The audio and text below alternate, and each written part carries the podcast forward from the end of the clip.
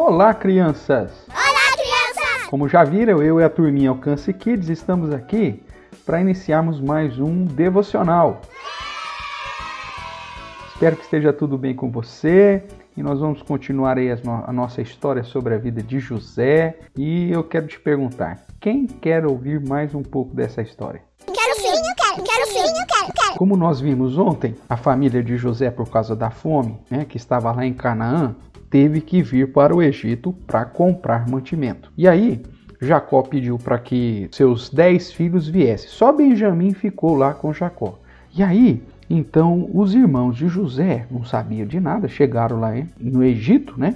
E foram procurar José para comprar. A Bíblia vai dizer assim: José era governador daquela terra. Era ele quem vendia a todos os povos da terra. Os irmãos de José vieram e se prostraram rosto perante José. E José, vendo seus irmãos, reconheceu, porém não se deu a conhecer a eles, e lhes falou asperamente, e lhes perguntou: De onde vindes?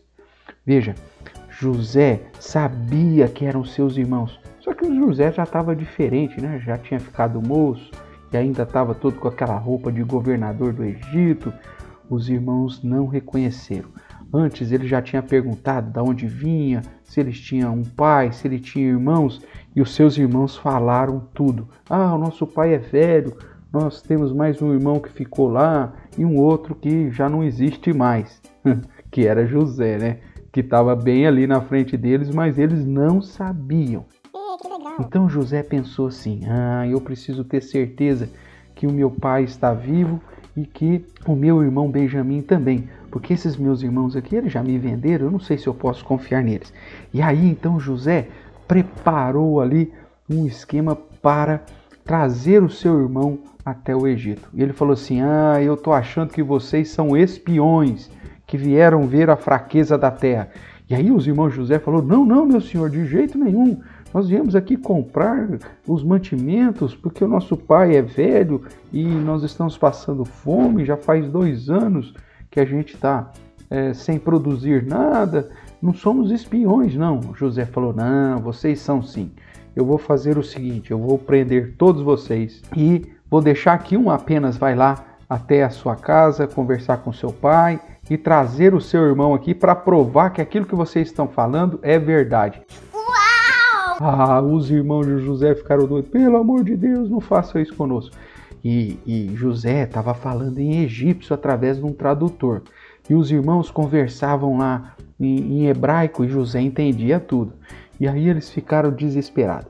Aí José falou o seguinte: Ah, vou deixar vocês presos aí, deixou eles presos três dias. E aí depois ele falou: Ó, eu mudei de ideia, vamos fazer o seguinte: eu vou deixar vocês irem nove e só um vai ficar preso. Vão lá, fala com o seu pai, pega o filho mais novo e traga aqui para mim.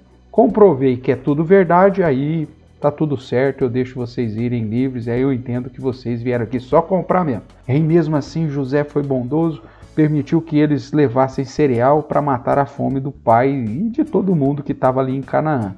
Uau! E só que José mandou os egípcios devolverem o saquinho do dinheiro dentro do saco de é, mantimento. Meu Deus, isso ainda preocupou ainda mais os irmãos de José.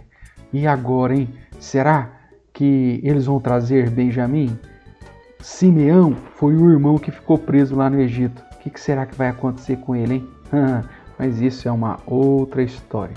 Hoje eu quero que você se lembre que Deus já havia dito que José seria líder entre os irmãos e que seus irmãos se prostrariam diante dele. E foi justamente isso que aconteceu. É verdade! Você gostou da história de hoje? Então, faça esse desenho bem bonito de José, todo pomposo, na frente dos seus irmãos. Vamos fazer um desenho bem bonito! Um abraço, fica com Deus. Tchau, tchau.